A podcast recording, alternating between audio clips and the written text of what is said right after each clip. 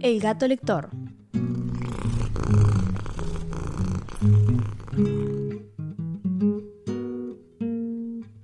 Hoy presentamos El cuento del gato Tomás, de Beatrix Potter.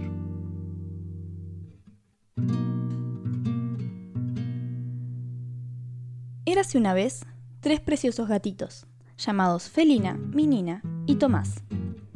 Tenían abrigos de pelusa blanda y esponjosa y se pasaban todo el día jugando a la puerta de su casa y revolcándose en el polvo.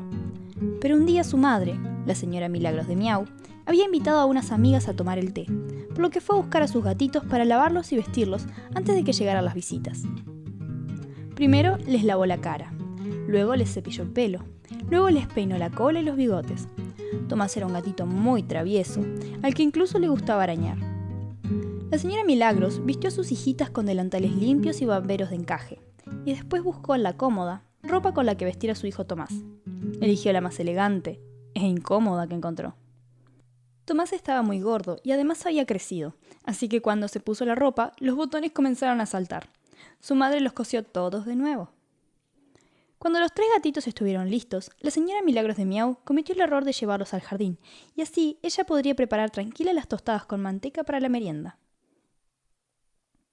Ahora, niños, por favor no se ensucien la ropa, les advirtió la señora Milagros. Deben andar como los gatitos educados, a dos patas. Ni se les ocurra acercarse al basurero ni a la posilga. Y por supuesto, no deben ir a la casa de la gallina Sally ni de la boca Carlota.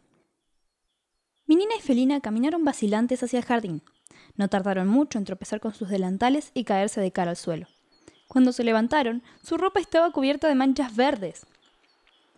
Subamos por las rocas y nos sentamos en el muro del jardín, propuso Minina. Colocaron sus delantales al revés y se fueron saltando y corriendo hacia las rocas. El babero de Minina se cayó en el camino. Tomás apenas podía caminar sobre sus patas traseras porque los pantalones le quedaban apretados. Subió por las rocas con gran dificultad, abriéndose paso entre los helechos, mientras los botones de la ropa se le iban cayendo. Cuando llegó a lo alto del muro, su ropa estaba hecha pedazos. Minina y Felina trataron de arreglarlo, pero lo estropearon aún más. Se les cayó el sombrero y los pocos botones que le quedaban al traje.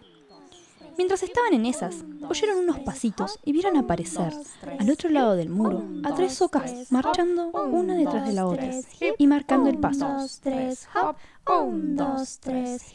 Las tres socas se detuvieron y se quedaron mirando a los gatitos. Parecían muy sorprendidas por lo que veían sus ojos. Entonces las dos señoras socas, la oca Rebeca y la oca Carlota, recogieron el sombrero y el babero y se lo pusieron en la cabeza. La escena era tan divertida que Felina se echó a reír. Tanto se rió que se cayó del muro. Minina y Tomás bajaron tras ella. Cuando llegaron abajo se les había caído el resto de la ropa.